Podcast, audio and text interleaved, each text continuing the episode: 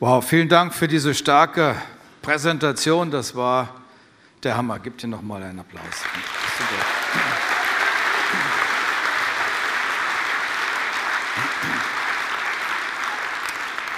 Weihnachten 2019, was bedeutet das? Ich probiere das mal ein bisschen zusammenzufassen. Stell dir mal vor, ein Alien landet auf dem Planet Erde und er sagt sich, was geht hier ab in der Weihnachtszeit? Abgeholzte Wälder, blau getretene Zehen, Geschenke, die eingepackt werden, überall Lichterketten, Staus in Rio, Staus in, in Tokio. Die Leute hören ununterbrochen Maria Carey und Michael Bublé. Ähm, die sind verrückt. Warum das Ganze? Und dann stellt er fest, es hat zu tun mit einem Kind, was geboren wurde vor über 2000 Jahren. Jesus Christus. Und dass dieses Kind eigentlich einen Wendepunkt markiert hat in der Menschheitsgeschichte. Es gibt nämlich eine Zeit vor Christus und eine Zeit nach Christus. Und wenn man es dann mal ganz genau nimmt, jeder Geburtstag von einer jeden Person, die hier ist, steht in Verbindung zu diesem Referenzpunkt seines Geburtstages. Und, ähm, und dann beschäftigt sich dieser Alien noch mehr mit den Details und sagt, ich brauche noch mehr historische Fakten. Und ich bringe euch mal einige.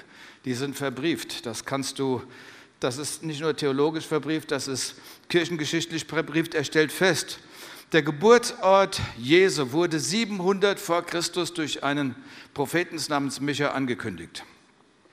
Die Jungfrauengeburt wurde 700 Jahre vor Christus angekündigt durch den Propheten Jesaja. Ähm, der Verrat durch Judas in Psalm 41, 1000 Jahre bevor es passiert ist. David war nicht nur ein Krieger, sondern auch ein Prophet und er hat Dinge gesehen und er sah durchbohrte Hände und er sah, dass man um ein Gewand gewürfelt hat. Der Tod und die Auferstehung, all das ist prophezeit worden. Das kann man einfach nicht toppen. Das ist einfach gigantisch. Das hat mit, mit Weihnachten zu tun. Aber wenn ich mal so über Weihnachten sinniere, würde ich sagen, für mich ist Weihnachten ein Liebesdrama in vier Akten. Ich vereinfache mal einen Vorlauf. Ich sage mal, ein Mann, ein junger Mann verliebt sich. Der erste Schritt, okay. Der zweite Akt, sie gehen eine verbindliche Beziehung ein. Dritter Akt, sie gehen wieder auseinander. Vierter Akt, er erobert sie zurück. Ich glaube, dass wir jetzt gegenwärtig im vierten Akt sind, aber ich, ich bringe euch da noch hin, was ich damit meine. Also auf den ersten Seiten der Bibel heißt es, dass Gott uns schuf, weil er uns geliebt hat. Gott kreiert, er ist der Schöpfer und er liebt das, was er kreiert hat. Und alles, was wir hier erleben, hat irgendwo mit Liebe zu tun. Warum? Weil Gott Liebe ist. Alles Schöne dieser Welt spiegelt sich irgendwie in, einem, in einer Sache wieder und ähm, du kannst die Liebe da drin sehen. Du kannst die Liebe in einem romantischen Sonnenuntergang sehen. Du kannst die, die, die Liebe an den Blumen, an den Bäumen, am Regenbogen, an der Schneeflocke, die auf die Nase fällt und wegschmilzt, überall erleben. Alles Schöne in dieser Welt hat einen Ausdruck in der Liebe. Und du wurdest geschaffen, um von ihm geliebt zu werden. Und wenn du nicht geschaffen worden wärst, dann hätte er dich nicht geliebt. Aber er hat dich geliebt. Und jetzt schauen wir mal rein in eine interessante Bibelstelle. Im Epheser 1, Vers 4, da heißt es, denn in Christus hat er uns schon lange vor der Erschaffung der Welt erwählt, ein Leben in seiner Gegenwart erfüllt von seiner Liebe zu leben.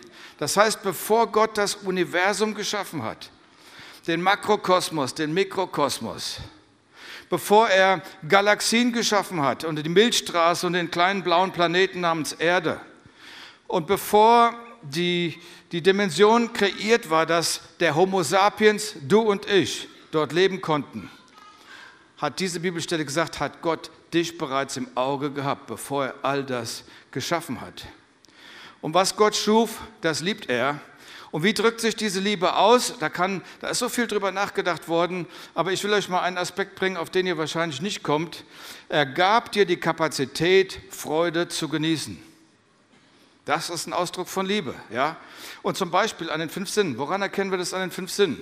Gott gab uns die Augen, damit wir genießen können. Wir können Formen und Farbenwelt entdecken, ja. Was nützen denn uns die Augen, wenn wir im Finsteren wären, leben müssten? So auf 1000 Meter Tiefe im Wasser, im Ozean, ja. Er gab uns die Ohren, damit wir hören können, genießen können. Du hörst das Rauschen des Meeres, du hörst die Klospülung, du hörst die Vögel zwitschern. Aber er gab den Menschen noch etwas, nämlich die Gabe zum Beispiel Musik zu kreieren. Und für jeden von uns gibt es auch einen eigenen Stil. Jeder hat irgendeine Präferenz beim musikalischen und Musik zu genießen mit den Ohren, die Symphonie zu genießen, die Band zu genießen, Maria Carey zu genießen, ja, all das, ja. Und dann gab er uns noch etwas. Wenn wir die Sinne weiter durchgehen, er gab dir einen Mund. Und im Mund hast du ein paar Geschmackspapillen. Und wenn ich ein bisschen mehr rede über das Essen, einige haben von euch einen Braten in der Röhre und wenn du darüber nachdenkst, bildet sich eine Geschmackspfütze auf deiner Zunge. Ja? So, wir können genießen, ganz egal, ob, du, ob wir Veggie-mäßig unterwegs sind oder ob wir das dicke Steak mögen. Wir können genießen, wir können getrinken. Wir haben so viele Getränke zur Auswahl. Soll ich was sagen? Ein Auto trinkt nur immer eins, Benzin. Und dann wollen sie den Diesel noch abschaffen. Ja, es ist, äh, ja, Gott ist da anders. Ja, alles, was der Mensch genießt, ist ein Geschenk Gottes. Und da heißt es im 1. Timotheus 6, Vers 17. Denn Gott gibt uns alles, was wir brauchen, ein reiches Maß, und er möchte, dass wir Freude daran haben.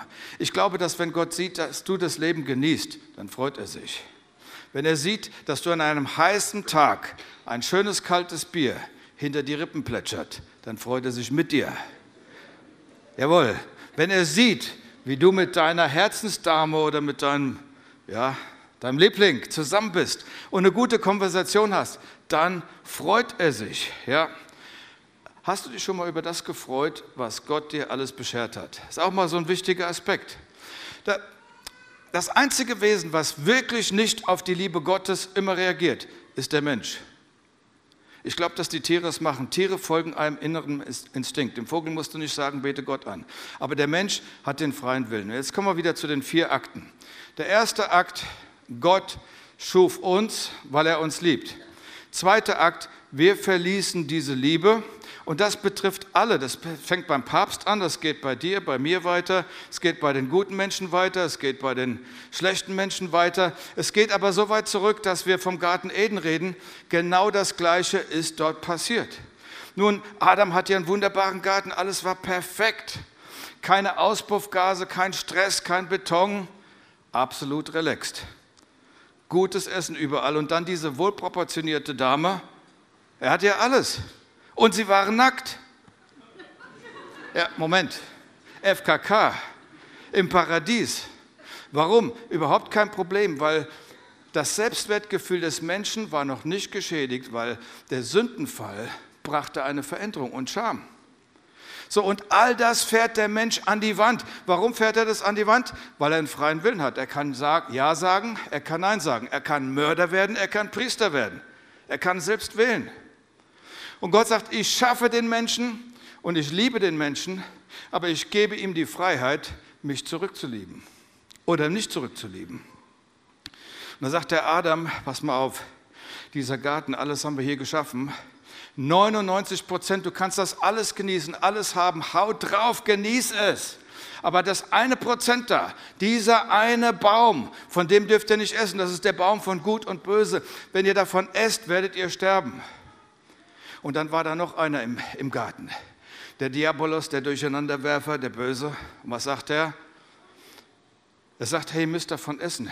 Warum, warum verbietet euch Gott, von den Bäumen zu essen? Adam, eigentlich hätte Adam sagen müssen, er hat uns nicht von den Bäumen verboten zu essen, schon die erste Lüge. Er sagt, wir sollen von dem Baum nicht essen. Und dann sagt der Teufel, sollte Gott wirklich gesagt haben, und dann geht der ganze Gedanke weiter, sollte er wirklich gesagt haben, wenn ihr von dem Baum esst, werdet ihr ewig leben und ihr werdet sein wie Gott.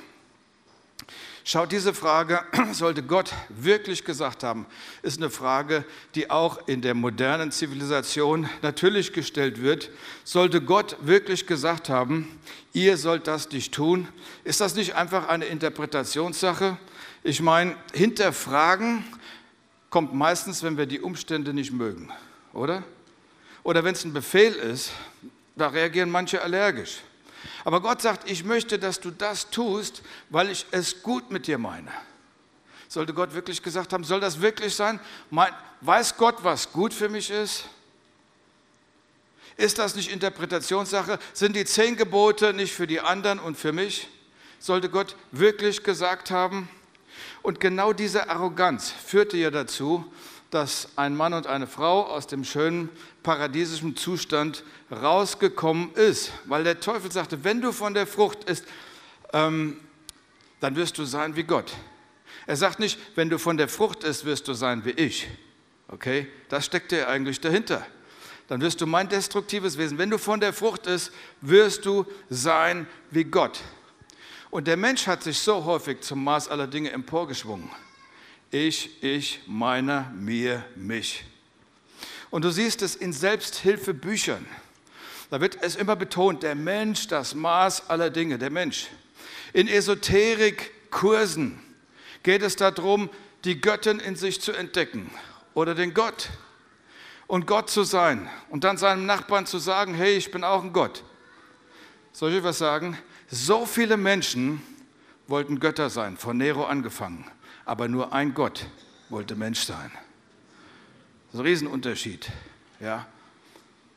Weißt du, wenn du ein Gott wärst, wir hätten es schon längst gemerkt. Dann führte der Weg aus dem Garten. Die Frucht sah natürlich gut aus und ich fühle mich danach und ich verdränge einfach und so weiter. Und, ich, und was passiert? Es führte in die Finsternis. Ich sage es mal so, wenn man in der Finsternis ist, kann man den Weg nicht sehen. Und die Bibel sagt, Gott ist Licht und in Gott ist keine Finsternis. Okay, in ihm ist Licht, aber wenn wir in der Finsternis laufen, werden wir individuell, und du kannst es auch sehen, gesellschaftlich, kollektiv, durch die Finsternis stolpern und am Ende leiden. Für mich ist interessant, Weihnachten ist eigentlich die dunkelste Jahreszeit hier bei uns in Europa. Stimmt's? Die Nächte sind lang, die Tage sind kurz und genau in diese Finsternis kommt der Sohn Gottes. Genau da feiern wir ja, da genau feiern wir Weihnachten. Erster Akt war, Gott liebt den Menschen und hat ihn geschaffen. Er ist ja ein Beziehungswesen, er sucht ihn gegenüber. Zweiter Akt, wir haben Gott die kalte Schulter gezeigt. Jetzt kommen wir zum dritten Akt. Gott sendet Jesus, um uns zurückzuholen. Das ist die Botschaft. Wisst ihr, was ich glaube? Dass der wichtigste Vers der Bibel, den werde ich jetzt zitieren, der aller, allerwichtigste. Und er steht im Johannes 3, Vers 16. Da heißt es, so sehr hat Gott die Welt geliebt, dass er seinen Sohn gab, damit alle, die an ihn glauben, nicht verloren werden, sondern das ewige Leben haben. Er gab seinen Sohn, damit Licht in die Welt kommt, damit wir nicht in die Irre gehen. Er gab seinen Sohn, so sehr hat Gott die Welt geliebt. Übrigens, in, in, in Lukas 19, Vers 10, da sagt Jesus über sich, und der Menschensohn, er redet von sich, ist gekommen, um zu suchen und zu retten, was verloren ist. Ganz ehrlich, wir haben ganz oft unseren Weg, unser Ziel, unsere Bestimmung, ähm, unsere Richtung, unsere Klarheit verloren. Und das Gegenmittel ist genau dieser Vers, Johannes 3, Vers 16. So sehr hat Gott die Welt geliebt, dass er seinen Sohn gegeben hat, damit alle, die an ihn glauben, nicht verloren werden. So sehr hat er geliebt, dass er gegeben hat.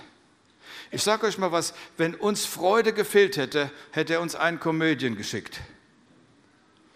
Wenn uns Wissen gefehlt hätte, hätte er uns einen Lehrer geschickt oder eine Lehrerin. Aber was dem Menschen fehlte, war die Beziehung zu Gott. Das, was dazwischen gekommen war. Ich nenne es immer wieder die Sündenkontamination. Das, was ich vorhin skizziert habe ähm, in, im Garten. Das ist dazwischen gekommen. Also sandte er einen Retter, er sandte einen Erlöser, er sandte seinen Sohn. Und schauen, der Schöpfer verlässt die höhere Dimension. Mir ist aufgefallen, du kannst nicht von der niedrigen Dimension in eine höhere aufsteigen. Wissenschaftlich nicht möglich. Aber da können wir eine Stunde drüber diskutieren. Was möglich ist, ist von der höheren Dimension runterzukommen auf die Augenhöhe des Geschöpfes, um mit dem Geschöpf zu kommunizieren und miteinander zu reden und rüberzubringen, ich liebe dich so sehr, Mensch, dass es mir weh tut. So sehr, jetzt kommt der Punkt, hat Gott die Welt geliebt, dass er seinen Sohn gab. Und jetzt kommt der zweite Teil, damit alle, die an ihn glauben, nicht verloren werden, sondern das ewige Leben haben. Der Punkt ist, alle, die an ihn glauben, werden ewiges Leben haben. Das bedeutet ganz egal, welchen religiösen Hintergrund man hat, welche Hautfarbe du hast, ob du hochintelligent bist oder durchschnittlich ausgestattet, äh, männlich oder weiblich, es spielt keine Rolle. Wenn du glaubst an ihn, den Sohn, wirst du gerettet werden. Wenn ich sage, ich glaube, dass Buddha lebte, macht mich das nicht zum Buddhisten. Wenn ich sage, ich, glaubte, dass Adolf, ich glaube, dass Adolf Hitler hier gelebt hat, macht mich das nicht zum Nazi. Und wenn ich sage, ich glaube, dass Karl Marx gelebt hat, macht mich das nicht zu einem Marxisten. Und ich will noch was sagen. Wenn du glaubst, wenn Menschen glauben, wenn ich in die Kirche gehe, dann bin ich ein Christ, sage ich, funktioniert nicht. Genauso wenig wie wenn ich sage, ich gehe in die Garage und ich bin Auto. Funktioniert nicht.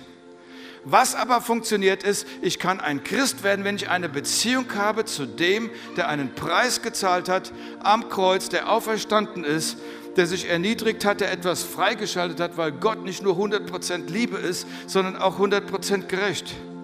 Und jetzt kommen wir zum ähm, Akt 4. Ich kann ihn empfangen. Tief in meinem Herzen. Und wisst ihr, was das bedeutet? Weihnachten und Ostern zusammengenommen und das noch obendrein getoppt. Weihnachten bedeutet nicht, Jesus kam in die Welt, damit wir ein weiteres Baby haben und ein Baby feiern. Er kam in die Welt, er kam, um für unsere Sünden zu sterben. Und der vierte Akt lautet, du kannst es annehmen oder du kannst es ablehnen. Und jetzt zitiere ich noch einmal die Bibel, der letzte Vers, und dann bin ich durch. 5. Mose 30, Vers 19. Da heißt es, ich nehme Himmel und Erde heute über euch zum Zeugnis. Ich habe euch Leben und Tod, Segen und Fluch vorgelegt. So erwählt das Leben, damit du lebst, du und deine Nachkommen auf ewig. Amen. Das ist der entscheidende Punkt. Ich glaube, dass wir durch die ganzen Tannennadeln, durch die ganzen Geschenke hindurch, alles was super ist, wir genießen das und Maria Carey und alles drum und dran, aber dass wir durch das Ganze hindurch erkennen müssen, was ist denn der wirkliche Grund dieser Mega-Party, die hier gefeiert wird?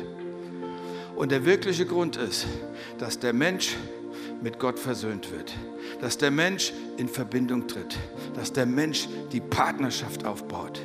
Und Gott hat uns einen freien Willen gegeben und den kannst du jetzt einschalten oder ausschalten. Ich möchte eins machen, lass uns mal kurz die Augen schließen. Ich, ich möchte einfach die Frage stellen, wer ist hier im Raum und sagt, Andreas, ich habe verstanden, es geht nicht um Religion, es geht nicht um Tradition, es geht um die Person, Gott. Und ich möchte mit dieser Person in Verbindung treten. Und das funktioniert, das geht über ein einfaches Gebet. Das ist der erste Schritt auf Gott zu. Und wenn du das machen möchtest, wenn Sie das machen möchten, heb ganz kurz die Hand. Einfach hier im Dunkeln, kurz die Hand heben. Dankeschön, Dankeschön, Dankeschön, danke. Dankeschön, auch oben, vielen Dank. Ihr könnt die Hände wieder runternehmen. Ich möchte ein Gebet vorformulieren und ich lade ein, die gesamte Spontangemeinde, die heute zusammengekommen ist, es einfach mitzubeten. Und dies ist ein Gebet, was du vor Gott sprichst und du schließt einen Bund mit dem Schöpfer, dessen guter Gedanke du bist. Und ich spreche einfach vor. Herr Jesus Christus, ich lade dich ein. Komm in mein Leben. Ich danke dir für den Preis, den du gezahlt hast. Ich danke dir für deine Liebe und deine Gnade die ich heute ergreife. Im Glauben empfange ich das ewige Leben. Und ich starte eine Freundschaft und Partnerschaft mit dir auf Zeit und Ewigkeit. Komm in mein Herz, damit es Weihnachten werde. Ich bekenne mit meinem Mund vor der sichtbaren und der unsichtbaren Welt dass du mein Gott bist und ich dein Kind bin. Amen. Amen.